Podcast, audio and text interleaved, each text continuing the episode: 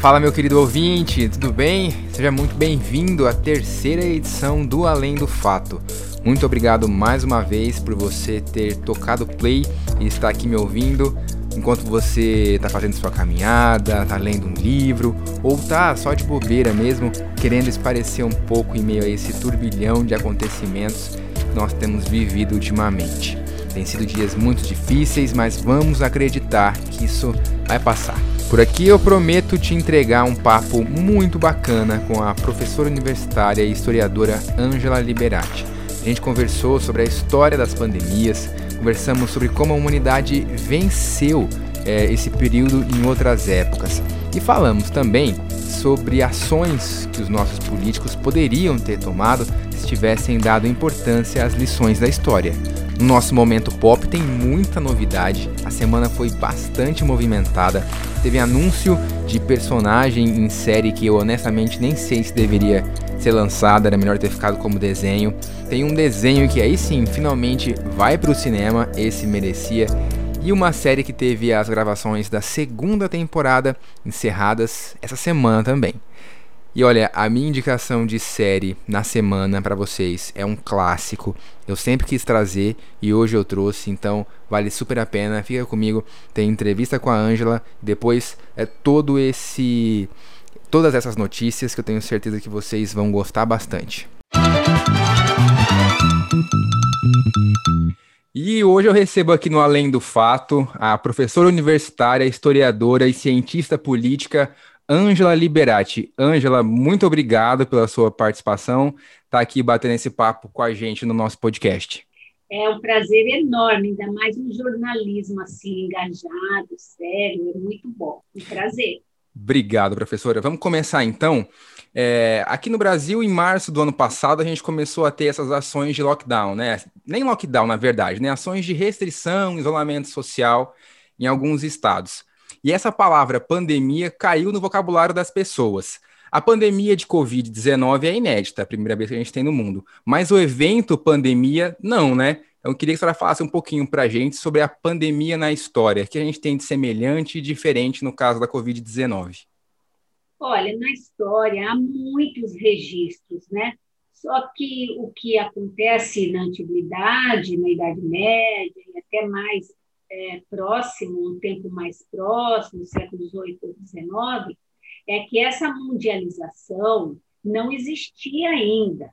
Né?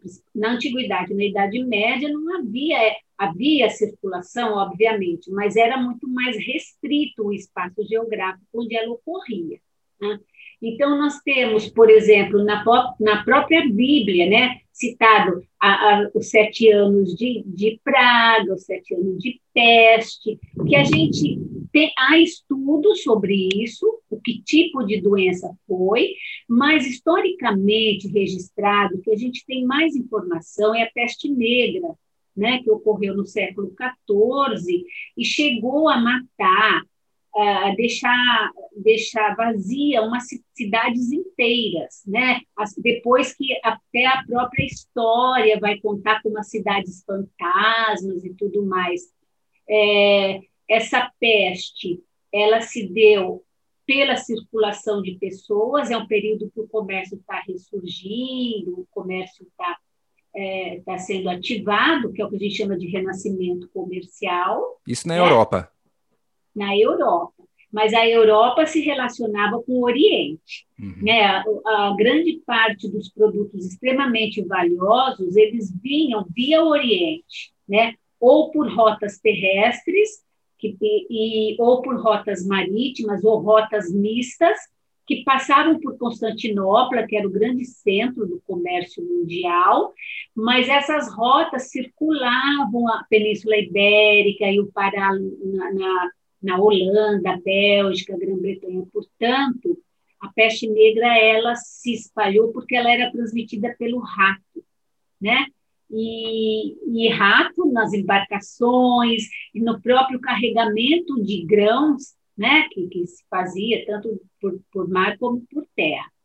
E essa peste, ela abalou a Europa a ponto de faltar alimento na Europa pela falta de mão de obra. o tanto de, de gente, pela falta de camponeses, de agricultores. E o que é interessante é que essa pandemia, quando a gente estuda, é, ela deixa uma lição é, que eu acho que os contemporâneos deviam ouvir. A história serve para isso. Né? Eu estou passando uma situação, uma situação que não foi igual, mas que já existiu. Quais foram as soluções? Né? Na, durante a peste negra, não houve essa ideia de isolamento, até no final do período, quando se descobre que há né, das feridas que, que isso daí passava para os outros, então que havia né, a necessidade de isolamento e também é, que é uma é uma doença que não escolhe classe social, embora logicamente os pobres com menor condição de higiene, é, menor acesso à informação, mas é uma coisa que deveria unir a sociedade, né? Se a gente tirar o exemplo, a mesma coisa foi a gripe espanhola ela atingiu, no geral, tanto gente rica, pobre, como os trabalhadores, principalmente os mais miseráveis. Mas, para superar isso, tem que haver uma consciência social mútua, de mutualismo. Não é uma doença de pobre, não é uma doença de rico, né? e é uma doença que, que precisa de determinados instrumentos atualmente é que se, por exemplo, tiver internado lá uma pessoa de classe média e tiver da entrada uma pessoa riquíssima ou uma pessoa muito pobre, se não tiver leito, nenhum dos dois será atendido. Você falou aí da gripe espanhola. Né? No começo dessa pandemia da Covid-19, houve ali a associação com o fato de ter surgido na China. O vírus chinês, por é, parte da, da sociedade, fez essa associação e aí com o nome gripe espanhola. Tem uma xenofobia aí, e esse nome, gripe espanhola, ela realmente surgiu na Espanha? Onde que, como é que a Espanha entra nisso? Foram detectados muito, muitos casos na Espanha, a Espanha teve muitas mortes, e as pessoas se referiam. Chamar de, de, de doença chinesa é porque a China foi, é, conseguiu, depois de muito tempo, inclusive, Sim. a China conseguiu entender que era um vírus novo, mas ele já estava em outros países. Então, é que ficou como doença chinesa, primeiro por causa da polarização política, né? a falta de compreensão do que é direita e esquerda no, no Brasil. E, e, depois porque foi a China que alertou pela primeira vez, mas parece que casos em outros estados já existiam. Foram surgindo. É, você falou sobre a questão de olhar para trás, né? De ver o legado. É, aí em diferentes doenças, né? A gente teve uma. A gente olha para o passado e vê ali a, a, uma comissão de cientistas que criou, que se reuniu e acabou criando o Instituto Butantan. Estou simplificando aqui, né? Porque a gente sabe que teve um processo muito é bem longo para chegar à criação disso. É, instituições como, do Butan, como o Butantan e a Fiocruz é, mostram aí a importância né, de você estar tá sempre olhando para olhando trás e vendo a construção de um, de um legado para um país né, numa área de produção científica. É, olha, se a gente estuda o segundo reinado, o governo Dom Pedro II, a gente vê o quanto ele se preocupava com a questão da ciência, né? É, então, ele vai criar uma série de instituições ele vai patrocinar artistas, cientistas fora do Brasil.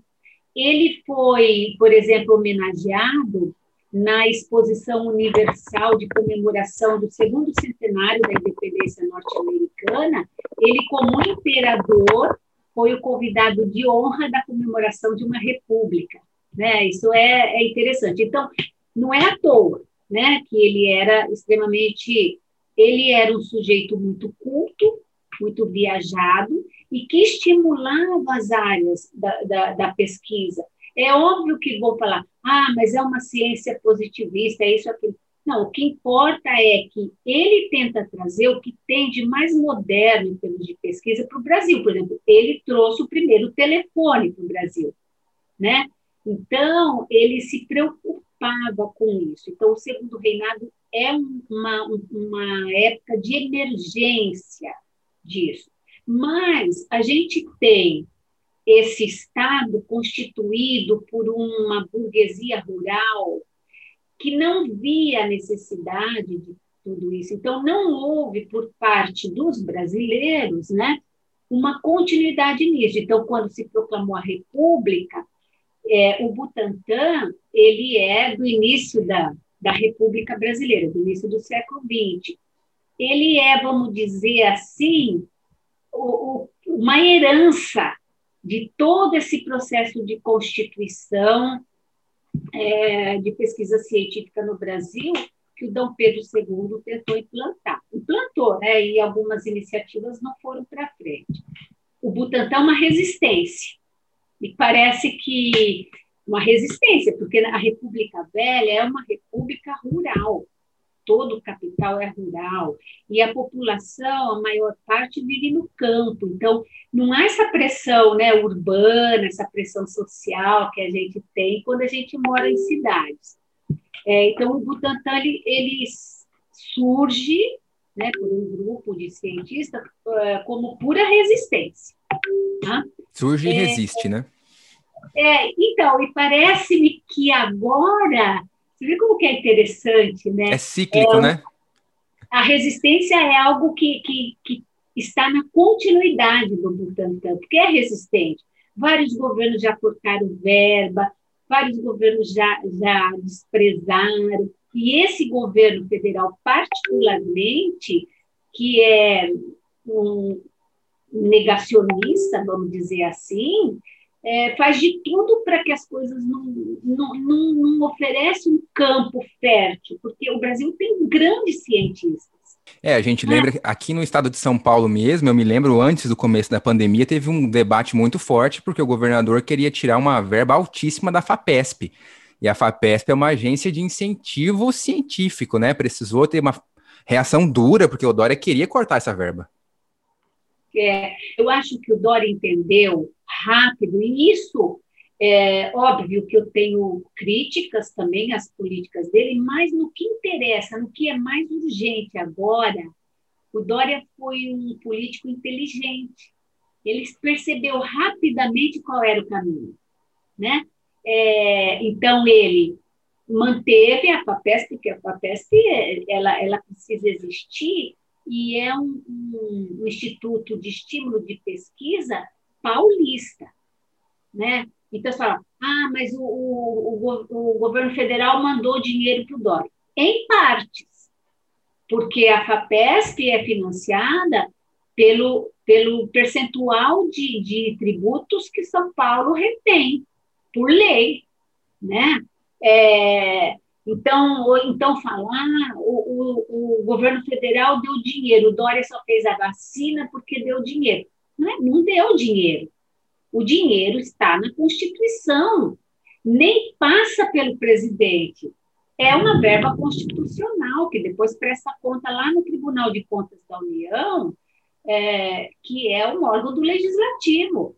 Então, e aí as pessoas acham, não, mas o presidente deu dinheiro e os governadores roubaram.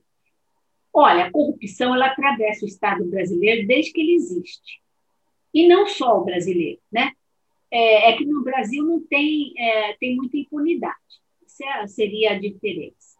Mas é, eu imagino que se as pessoas conhecessem como são os repasses federais, então não é que esse presidente deu o dinheiro, ou o Lula deu dinheiro, ou sei lá, o Fernando Henrique. Não. A lei faz, obriga a dar independente do governo, ela é uma lei do Estado brasileiro. Os governantes que vêm têm que cumprir, estão abaixo da lei. O Brasil é o brasileiro, e você vê isso, como eu falo que esse negócio é coletivo, ó, o brasileiro é o segundo viajante mais desprezado do mundo, o que significa que mesmo quem é rico, que tem apartamento em Paris, em Miami, não vai viajar. Não pode entrar está preso no Brasil, por quê? Porque a gente não teve um líder político nacional, não tivemos uma liderança política que dissesse, gente, somos brasileiros, estamos todos na mesma situação e vamos todos. Então, quem pode vai ajudar. Vou diminuir tributo dos, da, das pequenas e médias empresas, mas vou manter das grandes. Vamos fazer, vamos, vamos criar uma, uma política coletiva para sair dessa situação. Não, é? não foi feito não foi feito isso, nós não tivemos, aliás, a nossa liderança política ela é negativa. Né? A gente tem aqui, é, vou encerrar já, mas eu queria te ouvir mais, é, sobre mais um assunto que eu vou introduzir. É, o Brasil tem o SUS, né, que é, foi elogiado no mundo, mundo todo. Eu lembro que nós também fomos elogiados quando começamos a, a distribuir todo o coquetel né, de tratamento é, contra o vírus HIV na rede pública. Como que você acha, né, como historiadora, que daqui a uns 40, 50 anos, seus colegas vão olhar para esse período? Como é que eles vão entender isso tudo? Se bem que 50, dizem que 50 anos para a história é quase nada, né? Teria que ser bem mais aí para frente. Então, eu acho que os historiadores já estão com dificuldade de explicar, né? Há um, um, uma perplexidade no, no, no, que, no que, nós viramos, né? O Brasil tem vários períodos, tem o período da década perdida, que é durante o regime militar, mas essa, é, é, o, a, o resultado do que, tá, que vai acontecer no Brasil, porque agora sim nós vamos entrar num período crítico, que, na, que é de saúde e economia. E o SUS, o Brasil é, é considerado um dos maiores e dos grandes é, é, sistemas de saúde popular do mundo. Então, o que foi que, que aconteceu foi que você tem esse sistema pronto, tanto que a, as nossas políticas de combate ao HIV, elas foram elogiadas, elas eram citadas, no governo Dilma, isso arrefeceu um pouco, ela já não investiu tanto nisso, mas no governo Lula, governo Fernando Henrique, as políticas públicas de combate aí ao HIV eram citadas em congressos no mundo todo. Então, a gente tinha estrutura de distribuição, ou seja, uma coisa que atinge o Brasil todo, nas regiões geográficas mais complexas, o, o SUS participa, e uma política que não é uma política neoliberal, porque o neoliberalismo acha que a saúde tem que ficar por conta do indivíduo, mas agora eu penso que o brasileiro está enxergando. Ou trata todo mundo, e para isso a gente precisa do SUS, né? Ou mesmo você, se você tem condição de ter uma saúde privada, mesmo assim você não vai encontrar vaga em hospital, nem no privado, nem no público, e você não vai poder sair na rua. Então, se trata de uma questão coletiva e de um mau aproveitamento do SUS. O brasileiro devia valorizar o SUS, ajudar o SUS. A gente volta naquilo que você falou no começo, né? O fato de, de precisar de uma união, de realmente todo mundo junto para entender que tem que vencer isso logo e o quanto antes. Isso está difícil, né? Tá difícil. Professora Ângela Liberati, ela é professora universitária, historiadora, cientista política, bateu um papo aqui hoje com a gente falando sobre pandemia, lembrando outros momentos que a humanidade já passou e conseguiu superar outras pandemias. Muito obrigado pela sua participação. Obrigada a você, querido, foi um prazer. E vamos lá, vamos começar, porque olha só. A publicação de um vídeo pela Netflix marcou o fim das gravações da série The Witcher. Quando um humilde bardo se viu numa missão com Geralt de Rivia, fiz esta canção. Nas cenas dá para ver a equipe trabalhando toda paramentada para impedir a propagação do novo coronavírus. E nós revemos personagens clássicos da série, né, os protagonistas. A pandemia de Covid-19 bagunçou o calendário de toda a indústria cultural e na Netflix não foi diferente. Séries de grande audiência como The Witcher, Stranger Things e Sex Education tiveram o lançamento adiado por conta disso.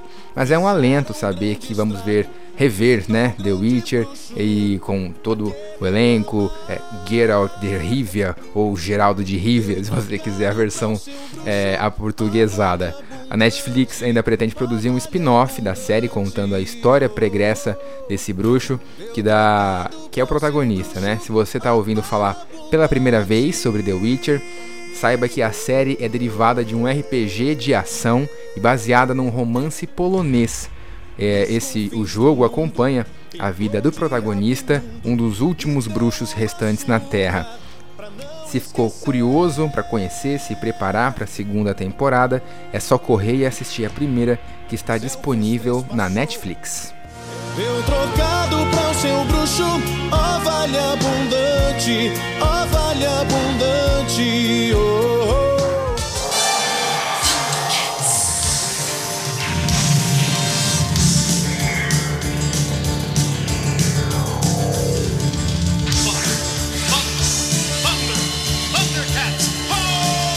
Olha, se você reconheceu essa trilha sem eu precisar falar nada, meu amigo, tá aí mais um bom motivo para você não aglomerar e ficar em casa, viu? Essa é sim a clássica trilha de abertura de Thundercats, a série dos anos 80. A novidade com relação a Thundercats é que o desenho vai virar filme pela primeira vez.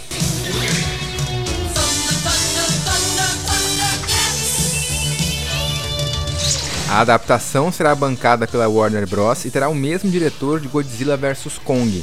O longa irá misturar atores reais com animação e computação gráfica e permanecerá fiel ao visual clássico da série animada.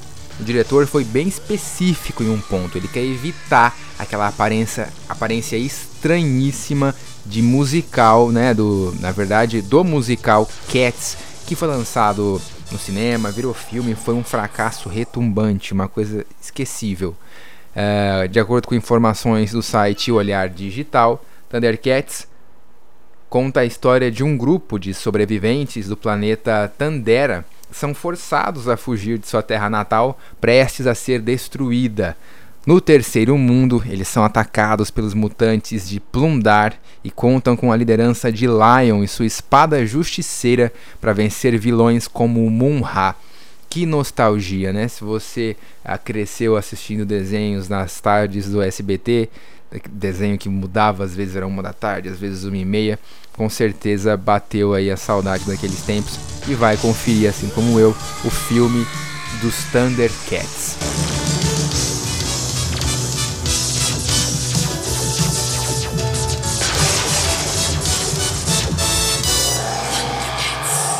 Agora, o que eu não sei se você vai conferir, nem eu, pra ser sincero, é esse live action das meninas super poderosas.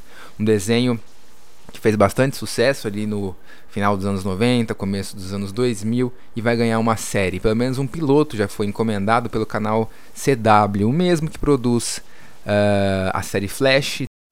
Açúcar, tempero e tudo que de bom. Estes foram os ingredientes escolhidos para criar as garotinhas perfeitas. Mas o professor Otônio acidentalmente acrescentou um ingrediente extra na mistura: o elemento X. O Macaco Louco sempre foi um vilão que tinha muitas oscilações de humor quando criança. O personagem é um nerd, faminto por poder e inseguro é, em relação às meninas superpoderosas. Já adulto, o Macaco Louco vive constantemente entre os sentimentos de doçura e raiva. Já foi anunciado inclusive o ator que vai fazer uh, esse personagem, mas ainda não há previsão de quando esse live action, esse episódio piloto pelo menos, vai ser divulgado. Assim que sair, eu trago para vocês.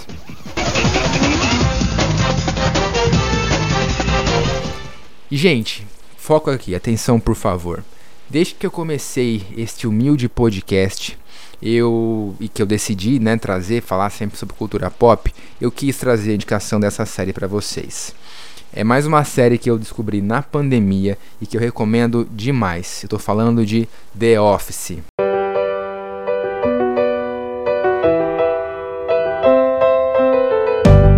Produzida originalmente em 2005 e ficando no ar até 2003, a série hoje pode ser assistida aqui no Brasil no streaming da Amazon ou Prime Video e também no Globoplay.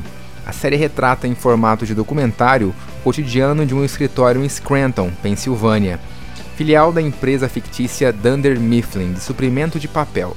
Michael Scott, interpretado pelo ator Steve Carell, é um patrão insensível, mas que se preocupa com o bem-estar de seus empregados. No, God! No, God, please, no! No! No! No! Inclusive, a relação do Michael com os personagens e muito, muitas vezes parece um pouco abusiva, mas se mostra é, de, uma, de uma carência muito grande.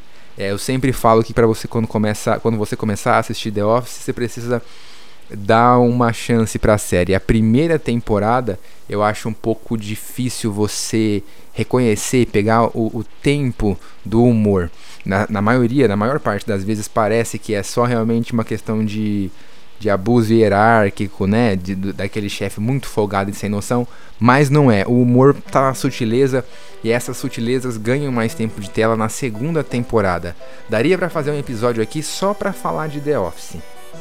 A série tem muitas nuances e cada personagem colabora com um perfil. Ela não é o tipo que tem um humor fácil. A, a versão que eu estou contando, que eu estou trazendo para vocês, é a americana, que foi baseada num formato canadense, mas a versão dos Estados Unidos superou e muito o original. Nesses ambientes de escritório, eles conseguem explorar muitas situações que são comuns para o público. O chefe sem noção, a secretária que é desvalorizada, mesmo sendo muito inteligente, e aquele funcionário puxa-saco. Tenho certeza que você lembrou de alguns nomes aí, né? Os personagens fazem uma espécie de testemunhal, confessando as situações para a câmera nesse formato da série. Or difficult. Let's go. All right, fine. ring, ring. Hello. Hello, this is Dwight Schrute from the Dunder Mifflin Paper Company. Wow, that's great because I need paper. Excellent, then you are in luck because we are having a limited time offer only on everything. Wow, this is my lucky day. Ask him his name. What is your name, sir? I am Bill Butler. São personagens como Dwight, Stanley, Eugene Halpert, Pam Beasley, a Phyllis, enfim, cada um com seu tipo de humor. E só para ser justo, você deve reconhecer alguns desses nomes dos atores: uh, Rain Wilson, John Krasinski, Jenna Fisher, a Phyllis Smith, Phyllis Smith, entre outros. A The Office foi inclusive homenageada esse ano pela produção WandaVision do Disney Plus, que fez uma série de homenagens a sitcoms que marcaram a história da TV americana. Então fica aqui minha dica, se você quer uma série de comédia curtinha, 20 minutos em média, mas com grandes tiradas. Eu lembro ali tem a, a sequência de treinamento de incêndio. Na verdade é um incêndio falso que o Dwight pro, é, promove só, só para criar alarde no escritório é muito engraçado, eu ri demais, vale super a pena. The Office está disponível no Globoplay e no Prime Video.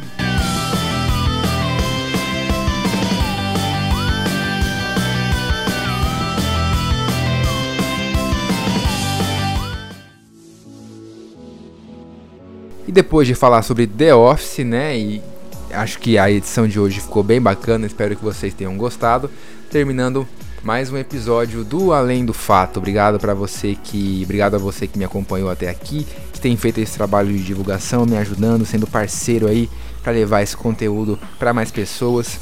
Aqui não dá para falar para você clicar no sininho, curtir e se inscrever no canal, mas se você tiver gostado, me siga nas redes sociais, Facebook e Instagram, além do Fato Podcast e também no Twitter. Não se esqueça de compartilhar esse episódio no WhatsApp, pega o link, manda no grupo da sala, manda no grupo da família, no grupo dos colegas de trabalho, enfim, essa divulgação ajuda demais. Nas plataformas digitais, você já sabe, pode seguir a gente e não perder nenhum episódio. Nós estamos no Google Podcasts, Spotify, Deezer, Castbox e Amazon Music. O Além do Fato é produzido, apresentado e editado por mim, Guilherme Leal, para você. Meus amigos, se cuidem. Os especialistas têm afirmado que o mês de abril vai ser um mês bastante doloroso por conta do avanço do coronavírus e da vacinação lenta. Então, sempre que puder, fique em casa. É a maneira mais efetiva que a gente tem até atingirmos um grande número de população vacinada, tá certo? Eu encontro vocês aqui com muito prazer na próxima segunda. Até lá!